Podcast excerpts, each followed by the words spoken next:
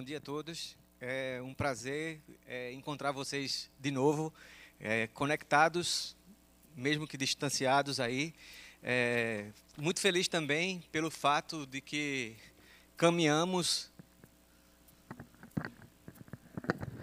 a,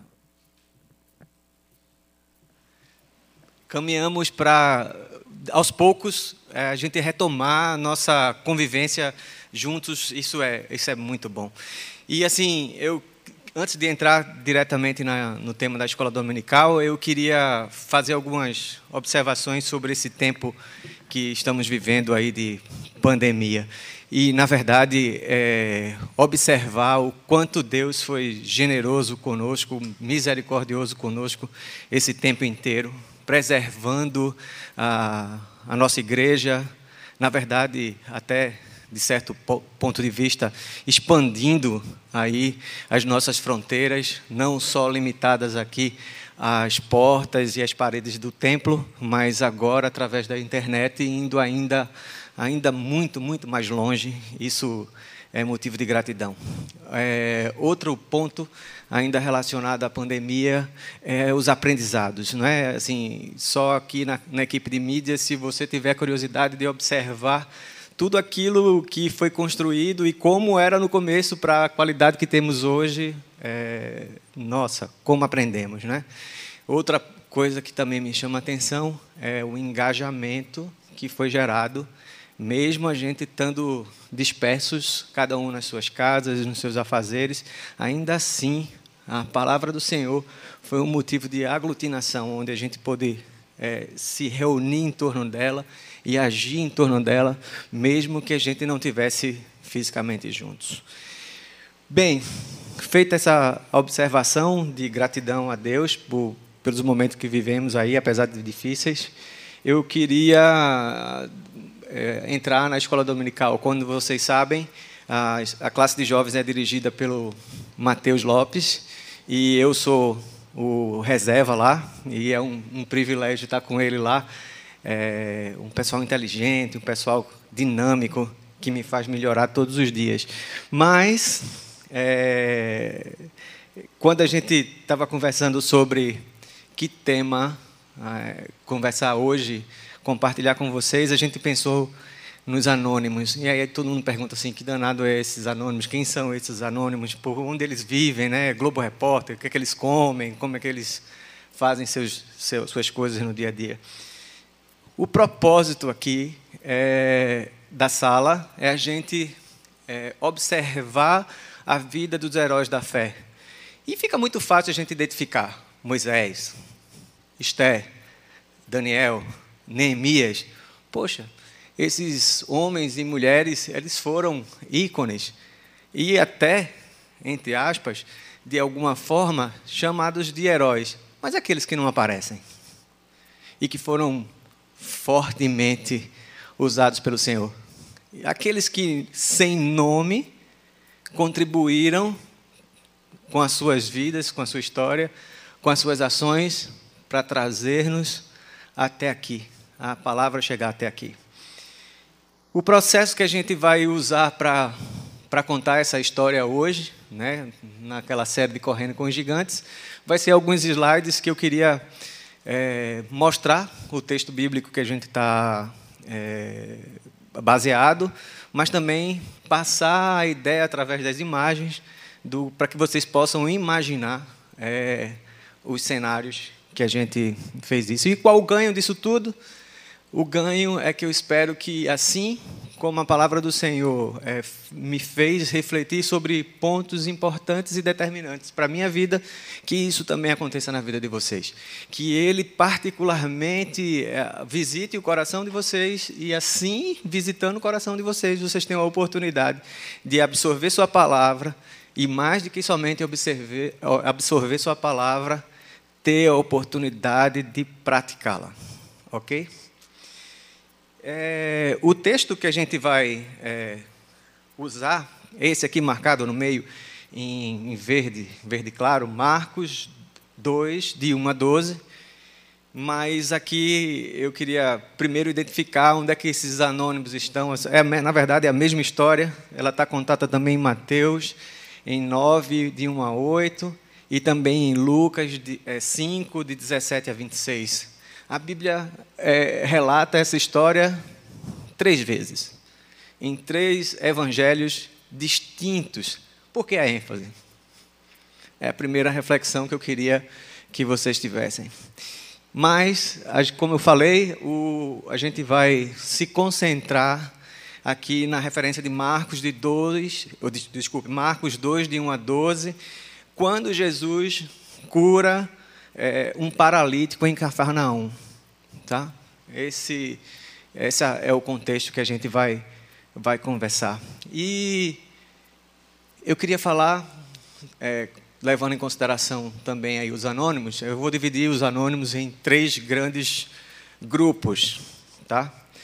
E vocês vão ver esses grupos na, no decorrer da nossa escola dominical. O primeiro é, grupo é, é a multidão. Quem é a multidão? A multidão não tem nome, são anônimos.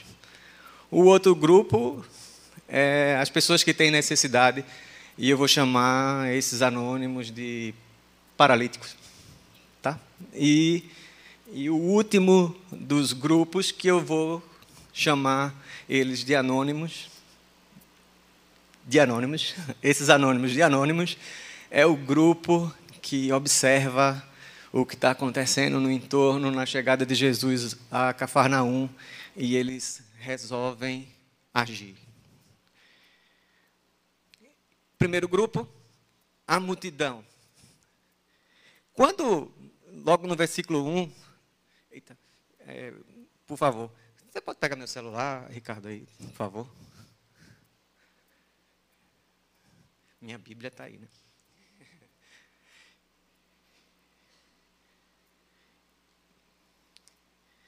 Logo no primeiro versículo do capítulo 2 de Marcos, a gente tem o seguinte: Poucos dias, tendo Jesus entrado novamente em Cafarnaum, o povo ouviu falar que ele estava em casa. No versículo 2, a gente vai ter aí a a referência à multidão. Ele fala o seguinte: então muita gente se reuniu ali, de forma que não havia lugar nem junto à porta, e eles lhes pregavam a, e eles lhes pregavam a palavra. Ou seja, é, Jesus aproveitou a oportunidade em, é, quando a multidão chegou nessa casa e ele estava ensinando o povo, tá? Ele estava ensinando esse grupo de pessoas. Bem, mas como, como é que era composto esse grupo? Eu fiquei imaginando que tipo de pessoas estavam ali, mesmo que elas não tivessem nomes, né? São anônimos. O que é que elas procuravam ali? O que é que elas tinham? Por que elas foram para aquele lugar? E algumas reflexões vieram à minha cabeça.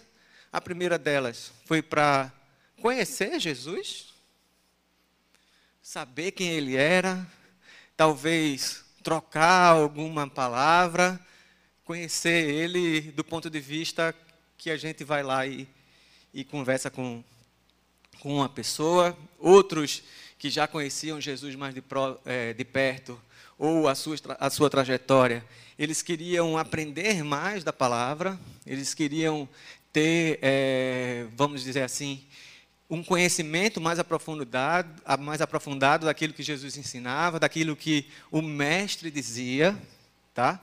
E aí com a intenção, pode ter sido uma intenção meramente é, intelectual, de aprender mais, mas também poderia ser aquela que eu quero aprender mais porque eu quero praticar mais, isso seria muito bom. Outros queriam somente, talvez, ir lá e ver Jesus. Ah, cara, esse moço aí que todo mundo fala, que ele faz milagres e prodígios.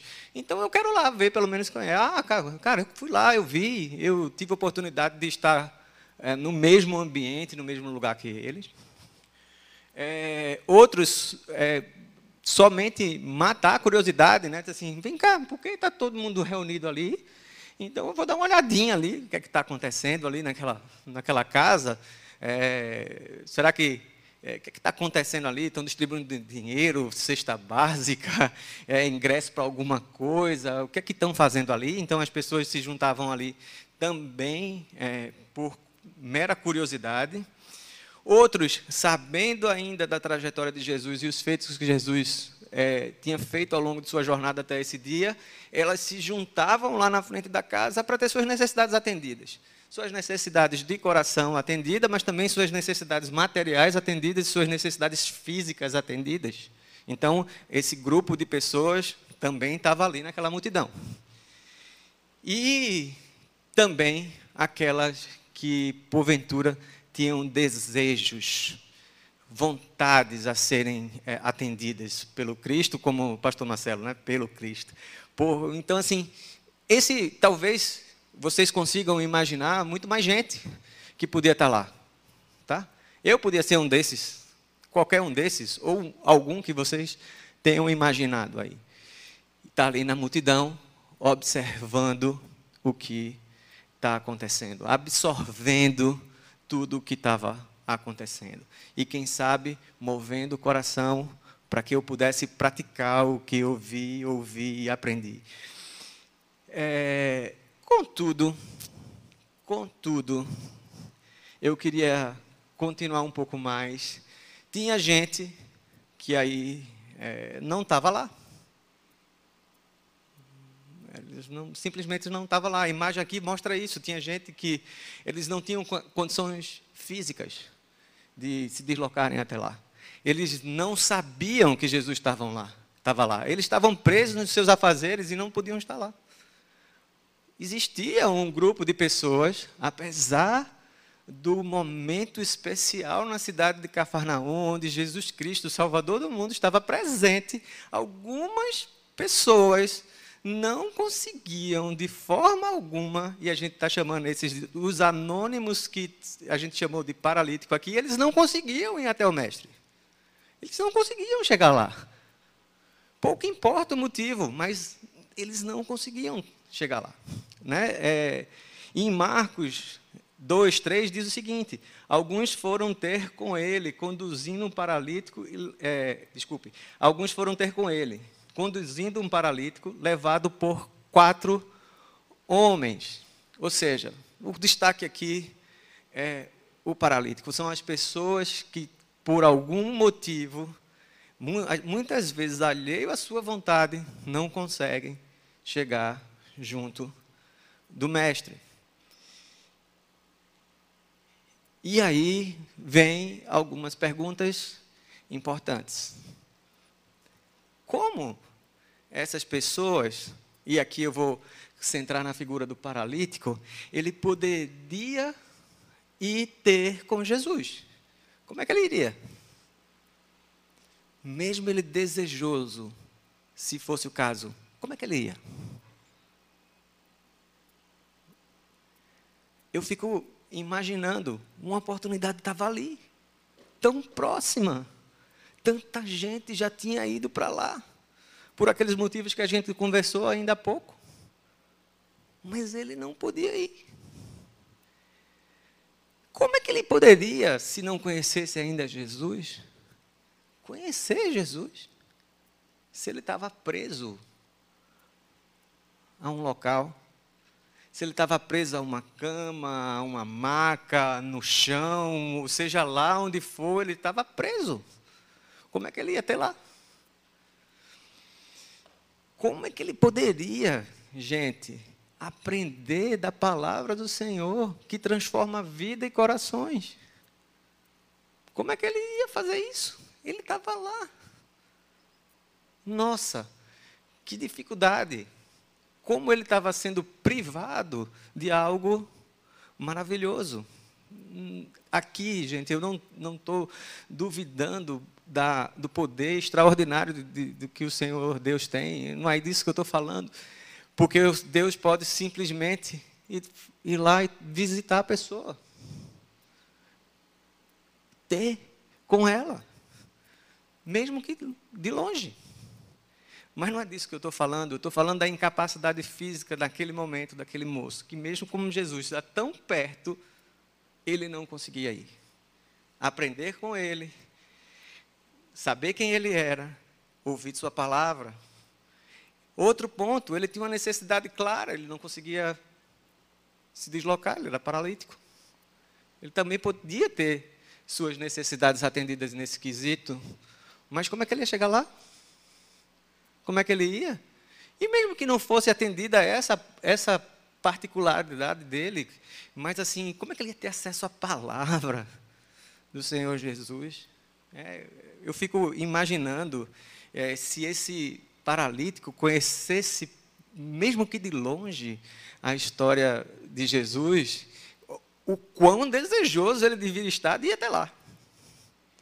Né? Assim, Poxa, eu tenho uma oportunidade de ter minha vida completamente transformada se eu tiver com esse, com esse mestre. Eu, né? ou, ou pior situação é que ele talvez não conhecesse Jesus, não soubesse nada do que Jesus poderia fazer por ele. Nossa, que fim ruim, que fim triste para alguém que estava tão perto do Mestre. E, e eu deixei essa última necessidade, porque é a necessidade maior de qualquer anônimo ou de qualquer conhecido é a necessidade de ter os seus pecados perdoados. Nossa, isso implica em uma, uma, um ato que o Senhor Jesus fez por nós, que nos garante uma reconciliação, ter paz novamente com Deus, estar de volta à presença de Deus, porque Jesus Cristo perdoou os nossos pecados. E que necessidade tão grande, e que peso tão grande não poder andar e ir até junto do Mestre. Mas, até agora a gente viu é, esses dois grupos, né?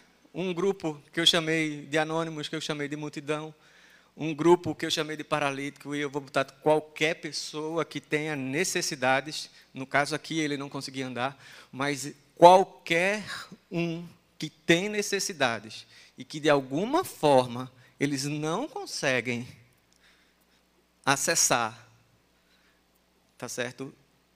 A palavra do Senhor, a presença de Cristo, eles por algum motivo, seja é, pela pandemia, que a internet ajudou, mas alguns não têm internet, seja por mero corre-corre e afazeres do dia a dia que nos afastam do Senhor e que deixa a gente deficiente porque a gente não está junto dele, nem conhece a palavra dele.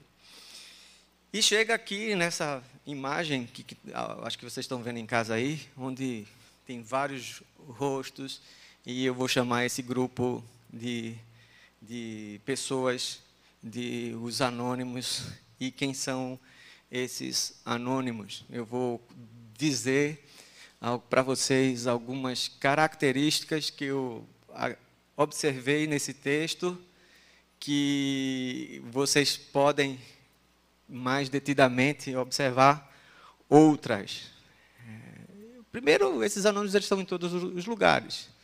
Eles estavam na multidão. Eles podem ser o próprio paralítico.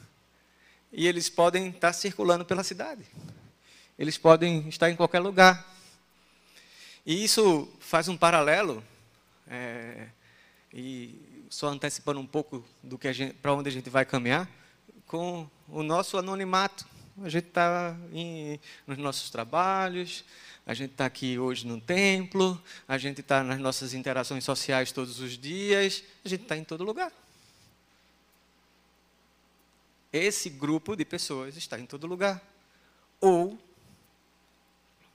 é, eles é, estão escondidos porque as pessoas não sabem o que, ela, o que eles creem, o que eles pensam, como o que eles podem fazer por elas, ou eles estão abertamente falando sua fé, dizendo o que move seus corações, o que é, fazem o motivo e o propósito principal de suas vidas.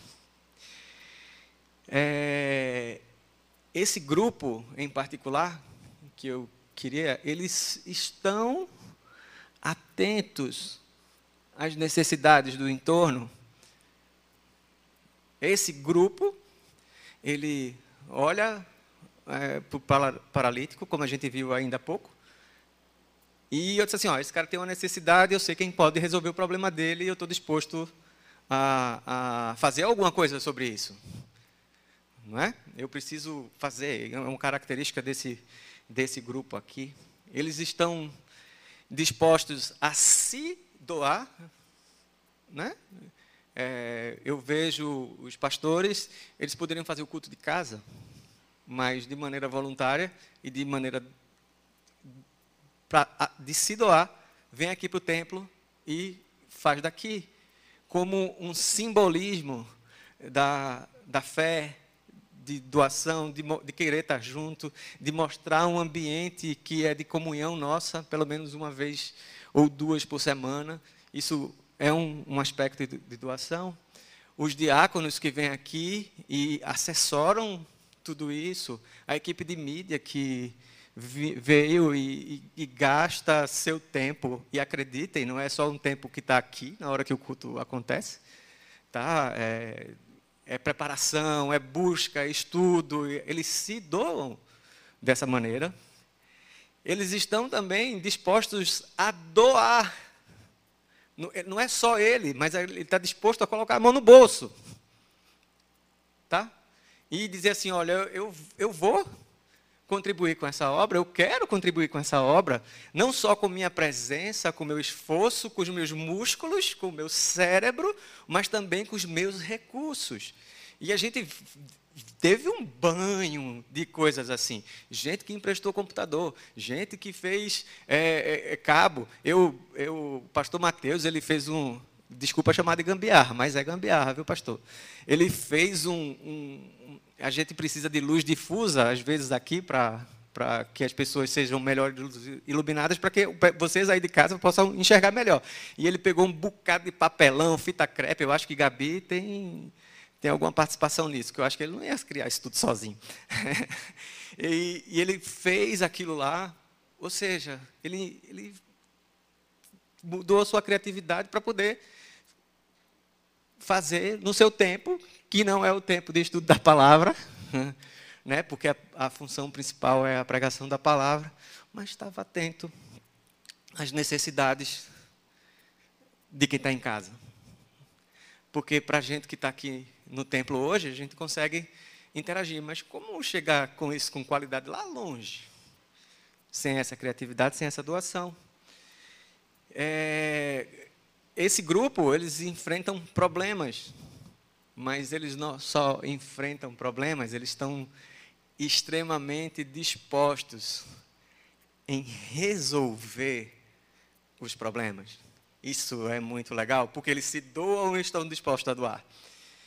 E uma coisa bacana, eles são é, resilientes, tenazes, eles não desistem facilmente, eles perseguem o, o objetivo até que a solução seja encontrada, que ela apareça.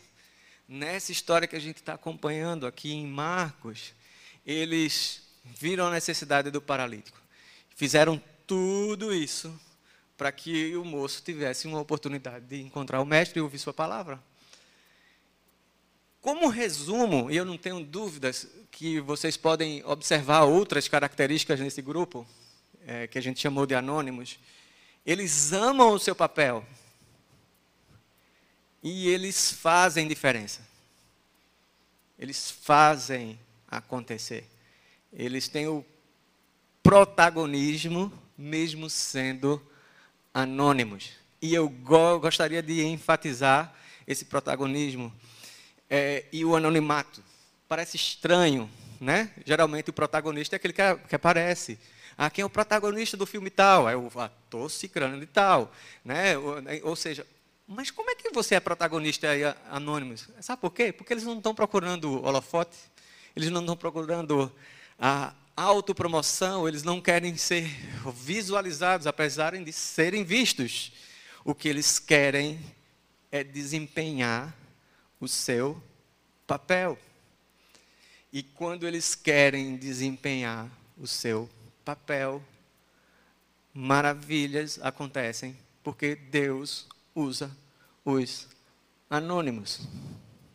Também usa os heróis da fé, mas usa os anônimos. Na primeira aula que a classe de jovens teve a oportunidade de dividir com toda a igreja, em classe única, a gente falou da serva. Eu sou fã daquela menina. Fã de carteirinha. É, é, eu tenho algumas pessoas que eu gostaria que, se o Senhor me der a graça, se a gente se lembrar de tudo isso lá, que eu queria conhecer. Eu queria ser amigo de Neemias, eu queria ser amigo de José, eu queria ser amigo de Daniel, e eu queria sentar para aprender com aquela menina. Eu sei que já no céu a gente já tá, vai estar tá suprido disso tudo, mas eu queria sentar e conversar com aquela menina. Como, como é que você está numa circunstância que você é serva de um povo opressor, um cara que é. Tá, e você faz o que você fez? Me ensina. Eu preciso disso. E parece que esses moços anônimos que levaram o paralítico tinham o mesmo tipo de coração. Porque eles poderiam simplesmente correr lá para junto do mestre e estar junto da multidão. Estava num grupo de anônimos do mesmo jeito e estava recebendo do mestre. Mas não, não foi o que aconteceu. Eles olharam para o entorno e fez assim: Poxa, tem gente que precisa. E eu vou me doar. Eu vou doar. Eu não vou desistir. Eu vou fazer com que essa pessoa conheça o mestre. É, mas se fosse até aí, a gente já tinha uma boa história para contar. Mas a história continua.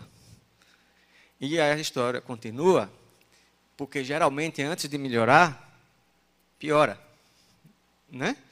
E a gente vai olhar agora as dificuldades que esse grupo de anônimos que estão dispostos a, doar, a se doar e doar fizeram, enfrentaram. É, e aí eu botei aqui, assim, quem gosta de futebol sabe aqui que as dificuldades aqui, tá, tem um quadrinho aqui que é sobre futebol, mas o que eu quero mostrar é a escalada, como é difícil para chegar no, no objetivo. Essa é a ideia dessa imagem. E aqui eu dividi em cinco grandes dificuldades. Não é muito presbiteriano, né? Geralmente são três, né? Mas eu dividi em cinco. Não tem jeito. Essas foram as que mais me chamou a atenção no texto. E aí a gente já está caminhando um pouco mais lá em, em, na referência que a gente deu, né, de Marcos é, 2,4, é, tem o seguinte: E não podendo aproximar-se dele por causa da multidão, descobriram o eirado no ponto correspondente ao que ele estava, fazendo uma abertura e baixando o leito que jazia o doente. É nesse ponto aí que eu queria. E as dificuldades são essas. A primeira dificuldade é essa imagem que está no canto superior esquerdo. Qual era a primeira dificuldade? Identificar as necessidades. Essa era a primeira grande dificuldade. Quem precisa estar com os olhos atentos a isso? Aquele moço aquele senhor, eu não sei qual a idade do paralítico, afinal, era um anônimo. Ele tinha uma necessidade clara, ele não andava. Tá? Era visto, era fácil de ver. Mas existem necessidades que não são vistas tão claramente. As dores da alma, do coração, os conflitos que, que as pessoas vivem nos seus dias a dias, as batalhas que lutam para se manter, manter sua casa, as batalhas que lutam para educar seus filhos, os sofrimentos que afetam quando os filhos não estão no caminho do Senhor, tudo isso é necessidade. São necessidades gigantescas. Então, para mim, esse grupo, ele conseguiu vencer a primeira grande dificuldade, que era estar atento às necessidades das pessoas. Eles viram a necessidade. É uma dificuldade, às vezes a gente não vê. A maior parte das pessoas correram para ver Jesus lá. Não foi isso que aconteceu? O texto diz que não nem entrar eles conseguiam. Todo mundo estava olhando para que necessidade? As próprias. Esse grupo não. Ele olhou para o entorno, eu tenho necessidades e sei que outras pessoas têm necessidade. E não se furtaram em, em vencer essa primeira é, dificuldade. Mas parece que tem mais dificuldade. Poxa, ele não anda, não tem cadeira de roda, não tem cadeirinha de roda elétrica, né, para levar até onde o mestre está. Então, a outra dificuldade já posta aí por essa segunda imagem agora no canto superior direito era o desafio que requeriria força, desgaste físico para que ela fosse atendida. É pegar aquele homem e levar de verdade, carregá-lo até o local. Foram, é, foram quatro pessoas que fizeram isso. Apesar que o texto é, relata que foi um, um, um, grupo viu a necessidade, tá? E ele foi carregado por quatro pessoas, então era mais gente. Talvez pudesse até ter acontecido um revezamento ali para pegar na alça da maca para poder levar esse homem para o lugar que ele precisava estar. Aí, quando tudo parece já resolvido, eles perceberam a necessidade, eles se sacrificaram fisicamente para poder atender essa necessidade. Quando chega mais perto do mestre, é que tem uma multidão. E a multidão, parece que ela não estava muito é, atenta às necessidades do, do paralítico. Parece não, eu tenho certeza que ela não estava. Ninguém abriu nenhuma brechinha, um corredor sequer, para que o paralítico entrasse pela porta. Ninguém abriu.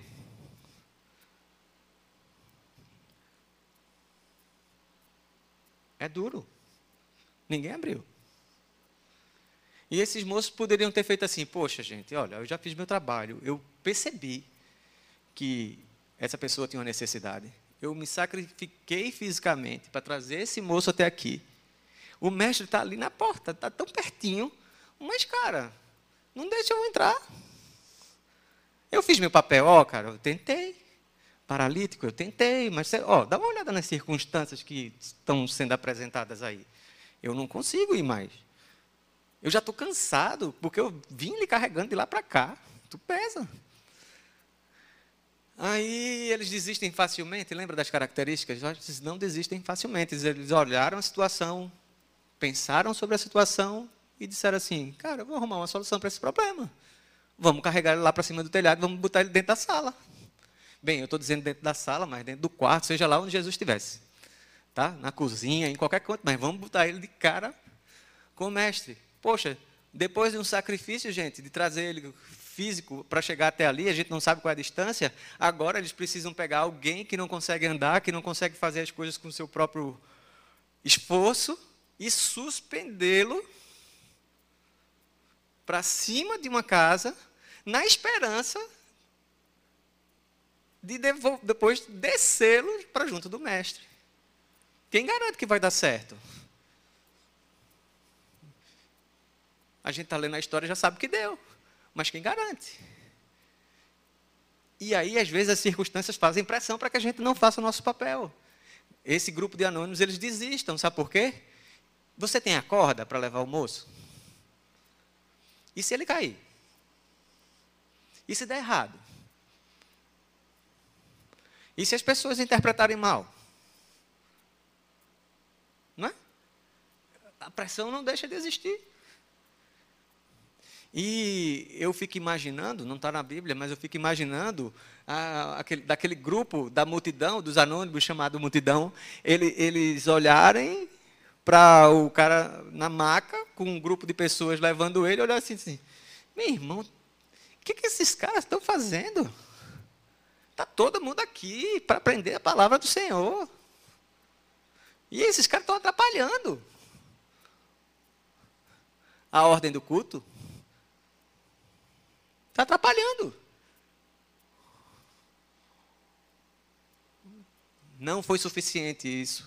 Os olhares, a desconfiança, a curiosidade. Não foi suficiente para deter esse grupo de anônimos. Eles subiram. E eles conseguiram baixar ele, o, o enfermo, vamos dizer assim, para onde Jesus, no cômodo que Jesus estava. Tinha uma outra dificuldade, não era só subir e baixar. Era lá de cima, olhar, observar, criar uma estratégia, dizer assim, ele está ali, é saber onde Jesus estava, destelhar, que não era telha, né, era diferente, mas assim, saber onde ele estava e colocar ele na frente do mestre. Quatro grandes dificuldades. Quatro dificuldades imensas para serem é, vencidas, serem rompidas, mas eu falei que eram cinco. Para mim, agora, chega a maior de todas as dificuldades.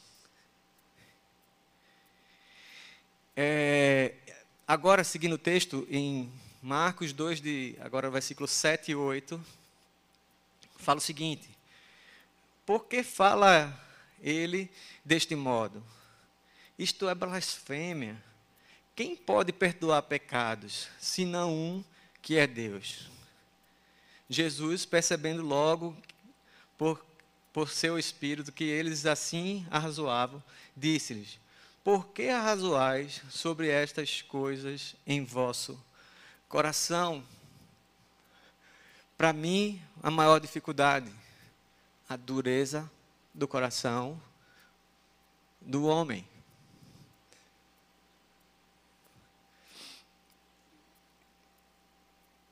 Eles estavam na frente de quem poderia perdoar pecados. Eles estavam lá, mas duvidavam do que Jesus podia fazer. Eles não tinham um coração de carne. Eles tinham um coração de qualquer outra coisa. Menos um coração disposto. Estou falando desse grupo de pessoas que está aqui agora. Menos um coração disposto a ver as necessidades dos outros atendidas. Certo? Porque já estavam lá no grupo daqueles que já estavam lá para ver Jesus e não olharam em torno.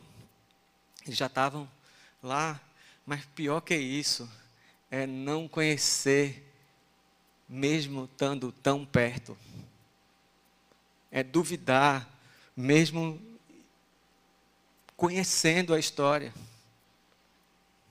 Nossa, que fim! Eu prefiro ser o paralítico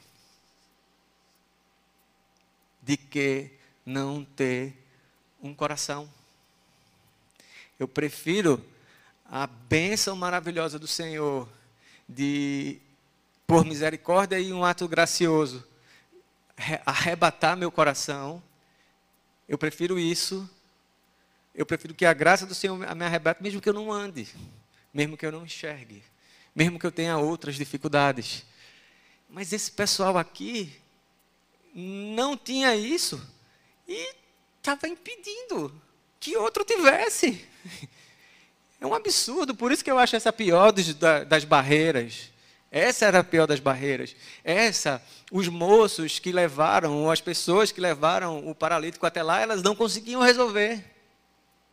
Elas não conseguiam. O resto, eles, eles proveram os meios com seus esforços, sua inteligência, sua é, percepção da realidade, eles conseguiram romper. Mas essa aqui que para mim é a maior das dificuldades, eles não conseguiriam de forma alguma romper. Só um poderia romper. E ele estava naquele ambiente. Tão perto. Tão perto. Já estavam lá. E não aproveitaram a oportunidade que era dada. Mas agora a gente está se encaminhando aí para um desfecho do que eu queria conversar com vocês. É, foi isso que, quando eu estava pensando e conversando com Mateus, é, assim, poxa, Mateus, Deus é, mexeu comigo sobre esses pontos. O que é que você acha? Faz sentido para para a nossa sala de escola dominical, faz sentido para o nosso público lá, que é os jovens, eles faz sentido. Vamos, vamos em frente. E aí, é, não sei se já está sendo projetado, Gal, é a parte, o slide branco, para a gente pensar um pouco. Quem é a multidão? Quem são os anônimos?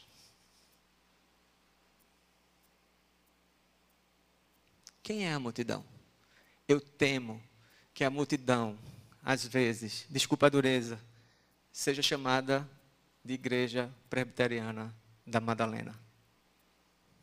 Eu temo que a gente fique embebido em nossos próprios sentimentos, que a gente fique embebido da ação misericordiosa e graciosa do Senhor Jesus nas nossas vidas que a gente perca a sensibilidade de atender às necessidades dos outros. Caramba, tão perto e não conheciam o Mestre. Lembra? A gente falou disso há um segundo atrás. Então a multidão pode ser a igreja e a gente tem que tomar cuidado, como corpo que somos, como a multidão que se reúne aos pés do Senhor Jesus Cristo, para que a gente não se envaideça, que a gente não substitua nosso coração de carne por um coração orgulhoso, frio, onde nós somos os diferenciados porque conhecemos Jesus e esquecemos aqueles que estão longe e que têm a oportunidade de conhecê-lo. Mas ao mesmo tempo que tem uma dureza, quando a gente está falando do grupo, tem uma resposta. Quem são os anônimos? Os anônimos somos nós, individualmente. Cada um que, graças a Deus, a gente está enchendo de novo a igreja, né? É, então, assim, cada um que senta nesse banco ou no seu sofá em casa, ou que anda por qualquer lugar, quer seja no seu trabalho, quer seja na faculdade, quer seja nas suas interações é, do dia a dia. Você é um desses anônimos. Você conhece o Mestre. Esteja atento às necessidades das pessoas. Tentem, de alguma forma, atendê-las, para que o Mestre possa fazer o que só Ele faz. Substituir um coração duro que não conhece o que Ele é, quem Ele é, por que Ele veio, por um coração de carne, agradecido, feliz, contente, porque a graça maravilhosa do Senhor Jesus entrou em suas vidas. E que bênção ser veículo para fazer isso. É, e aqui tem uma, uma parte que eu, uma das partes do texto que eu mais gosto, ela está é, nos versículos de 9 a 12. É impressionante a pergunta que Jesus faz para as pessoas que estão lá e faz assim: qual é mais fácil? É, perdoar pecados ou mandar ir andar? Lembra de que coisas que só Jesus pode fazer? A gente falou de cinco grandes barreiras, né? Quatro barreiras estavam ali ao alcance dos anônimos para resolver, e uma barreira era intransponível para qualquer pessoa, a não ser para Jesus, e é essa barreira aqui. Perdoar pecados é mais fácil do que fazer andar? O que implica fazer andar? O que implica em, per, em, em perdoar pecados? Perdoar pecados implicava no sacrifício do próprio Jesus. Não dá para dizer que Jesus era um anônimo. Mas se a gente pegar as características dos anônimos, era isso que Jesus estava fazendo. Ele estava se doando em favor da gente. Então, resultava em morte perdoar pecados. Mas também resultava em alegria, em felicidade, certeza dos pecados perdoados, certeza certeza da reconciliação com Deus, certeza de uma vida eterna. Mas Assim como não foi fácil a jornada dos anônimos para levar quem tem uma, uma, uma deficiência para junto do Mestre. Não era fácil o caminho que Jesus iria percorrer. E ele não desistiu. Por amor, não desistiu. Por fidelidade a Ele próprio, como Deus, que disse que ia é, enviar né, uma salvação para o homem e o fez, mesmo que isso lhe custasse bastante. E mas tinha um grupo que precisava de uma resposta, né? E qual era a resposta? Diz assim, ó, como é que ele isso é blasfema, você não pode perdoar pecado, né? Aí ele faz assim, ó, eu vou perdoar pecado e vou fazer ele andar para que Deus seja glorificado. E aí, resumindo, se a gente pudesse resumir uma história tão bacana em é, cinco pontos, é, eu vou tentar fazer isso aqui agora. A verdade foi revelada. E aí essa verdade eu vou dividir em duas verdades. Tá? A verdade de Cristo foi revelada. OK? que diz assim: Eu tenho autoridade para perdoar pecados, tenho autoridade também sobre as necessidades é, humanas, e eu tenho um controle sobre tudo isso, e ele fez. E tem uma outra verdade revelada, que é que a gente tem um papel nisso tudo. A multidão tinha um papel. E ela, por algum motivo, ela deixou do lado. Os anônimos tinham papel e eles não deixaram seu papel de lado. Então, a segunda verdade que eu gostaria de, de enfatizar é que é, nessa história e em várias outras histórias, o modus operandi de Deus é que você, eu, os anônimos, a gente faça parte da história, que a gente se engaje na história, que a gente seja entre aspas, protagonista da história, quando ele confia para você a revelação da salvação. E é o segundo ponto, que do meu resumo, que a, salva a salvação foi ofertada. Os anônimos, eles não conseguiriam promover a salvação, mas conheciam quem podia. E Deus ofereceu salvação.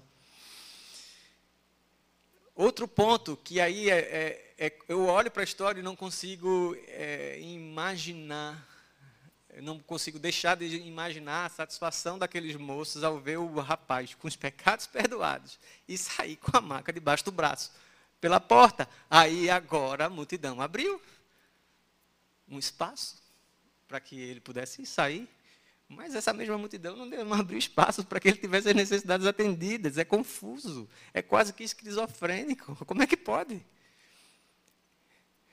Eu celebro as bênçãos e as vitórias, mas não consigo estar atento às necessidades para poder celebrar depois. Esquisito. Mas é assim que a gente acaba fazendo. Então, eu coloquei aí como um terceiro ponto é a satisfação, e eu estou falando do homem das pessoas que estavam envolvidas em ver um trabalho realizado. aquela sensação gostosa de, poxa, que bom que deu certo, que bom que a gente pôde contribuir de alguma maneira. É essa satisfação que eu queria falar. Já falei em algum momento, mas dando destaque agora, as necessidades, tanto espirituais como físicas, foram atendidas naquele, nessa história, nesse momento, né, que ele é apresentado a, a Jesus. E no fim, lá no, no último, último, última parte do, do, do versículo 12, nossa, só um instante. É, ele se levantou, pegou a marca e saiu à vista de todos, que atônitos glorificavam a Deus e esse é o último ponto, Deus foi glorificado. É, essa era a lição de hoje. e eu volto a insistir de verdade. Se você ainda não participa de uma sala de escola dominical, não perca a oportunidade de estar junto de pessoas, de anônimos, que se dedicam a compartilhar a palavra do Senhor, a mostrar, e Deus não mudou de lá para cá, a mostrar a ação de Deus na história e na vida das pessoas, e Ele continua fazendo isso hoje. Ele não mudou. Não mudou. Então, assim, não perca a oportunidade. Gente, ah, mas meu almoço faz no, no, sábado. Se fosse eu, eu não sei fazer almoço, tá? Então, serviria qualquer coisa em casa, não tem problema. Mas, assim, não perca a oportunidade de, de, de estar tá aqui. Não perca. Se você se interessa pelas histórias que a gente está estudando lá, que é Correndo com os Gigantes, quer sejam eles heróis da fé ou anônimos, vai lá e visita a gente. Mas a gente teve a oportunidade de, de, de, ter várias salas aqui. Eu acho que essa pandemia também trouxe um outro aprendizado. Muito legal. Olha quanto assunto bacana tem para a gente ver, se aprofundar e conhecer quando acaba o culto. Quando acaba o culto, ainda tem coisa boa para aproveitar. Eu não preciso sair às pressas. Não preciso sair correndo. Então, assim, vai lá, aproveita essa oportunidade. E é, fico muito feliz, porque a gente está a cada dia mais próximo de estar tá todo mundo junto. Né? E da gente cantar com, a plenos pulmões, todos aqui.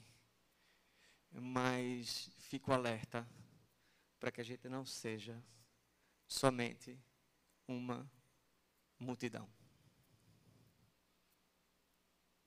Não precisamos vir para aqui só para ser uma multidão. Se a gente vem correndo para a igreja para ver nossos amigos, ter nossas, nossas necessidades satisfeitas, nós estamos, como mostra nessa história, de alguma maneira, deixando alguém que precisa da presença do Senhor Jesus Cristo para ter suas necessidades espirituais e materiais satisfeitas do lado de fora. Mas que a gente seja uma grande multidão de anônimos atentos às necessidades das pessoas que estão em nosso entorno, principalmente da necessidade que só o Senhor Jesus pode satisfazer, que é a necessidade do coração, de salvação.